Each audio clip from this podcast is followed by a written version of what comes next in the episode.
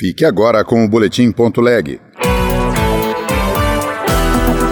Boletim.leg. As últimas notícias do Senado Federal para você. Ângelo Coronel quer regulamentar jogos de apostas no Brasil, mas proposta enfrenta resistências.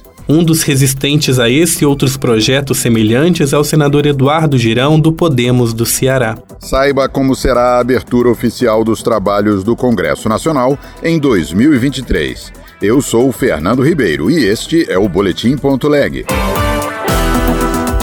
O senador Ângelo Coronel disse que, em 2023, vai atuar em projetos que tratam da legalização dos jogos de apostas no Brasil mas a ideia está longe de ser consensual entre os senadores. Repórter Luiz Felipe Liazibra o senador Ângelo Coronel, do PSD da Bahia, prometeu que em 2023 irá se debruçar sobre a legalização dos jogos no Brasil. Para o senador, o Brasil não pode ficar isolado na clandestinidade em comparação às grandes potências que já regulamentaram a legislação sobre a atividade e aumentaram suas receitas por conta dos impostos arrecadados, como é o caso da Itália, que, segundo o senador, gera em torno de 1,4% do PIB devido à tributação dos jogos. Hoje, os jogos no Brasil, eles são bancados livremente, sem ter um centavo de imposto para o brasileiro.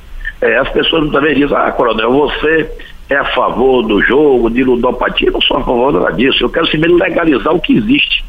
O que está aí é que não pode ficar. Ele, ele sendo bancado livremente sem gerar imposto para a União. O tema não está pacificado no Senado Federal. Um dos resistentes a esse e outros projetos semelhantes é o senador Eduardo Girão, do Podemos do Ceará. No ano passado, Girão conseguiu criar a Frente Parlamentar por um Brasil sem jogos de azar. Para ele, a legalização dos jogos facilita a prática de crimes como lavagem de dinheiro, sonegação fiscal, evasão de receitas e corrupção de agentes públicos. Visitei países, conversei com meio acadêmico, conversei com instituições de fiscalização e controle dentro e fora do Brasil e eu fiquei estarrecido com o que está por trás disso um lobby poderosíssimo que destrói vidas e famílias inteiras. Quem não conhece alguém que já perdeu tudo com o jogo e que acabou com a sua própria vida? O objetivo da frente parlamentar é atuar na promoção de debates e adotar iniciativas que desestimulem os jogos de azar,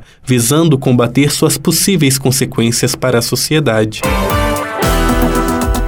Os senadores e deputados eleitos em outubro tomam posse no dia 1 de fevereiro. No dia seguinte, 2 de fevereiro, acontece a sessão do Congresso que marca a abertura oficial dos trabalhos legislativos em 2023. A reportagem é de Marcela Cunha o Congresso Nacional vai retomar os trabalhos legislativos no dia 2 de fevereiro. A sessão solene é marcada para depois da posse dos novos parlamentares, que acontece no dia anterior, junto com a eleição dos presidentes do Senado e da Câmara dos Deputados e das respectivas mesas diretoras. Durante a reunião de abertura do ano legislativo, é lida uma mensagem do presidente da República, com um balanço do ano anterior e as perspectivas para Câmara e Senado Senado em relação à tramitação de propostas que o Executivo considera prioritárias, a mensagem presidencial será trazida pelo ministro-chefe da Casa Civil, Rui Costa, ou pessoalmente pelo próprio presidente da República, Luiz Inácio Lula da Silva. Na ausência do presidente, a mensagem será lida pelo primeiro secretário da mesa do Congresso, que vai ser eleito na sessão preparatória no dia 1 de fevereiro. Também são esperadas mensagens do Poder Judiciário e do Legislativo. Apesar de não serem obrigatórias,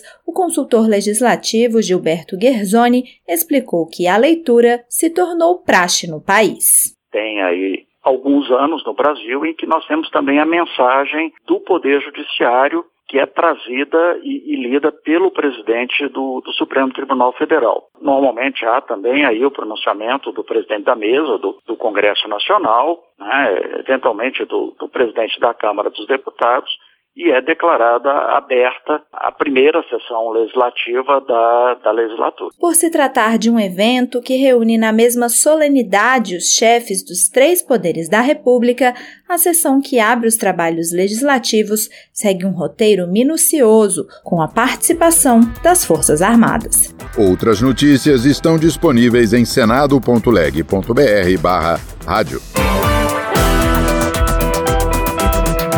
Você ouviu Boletim.leg. Notícias do Senado Federal.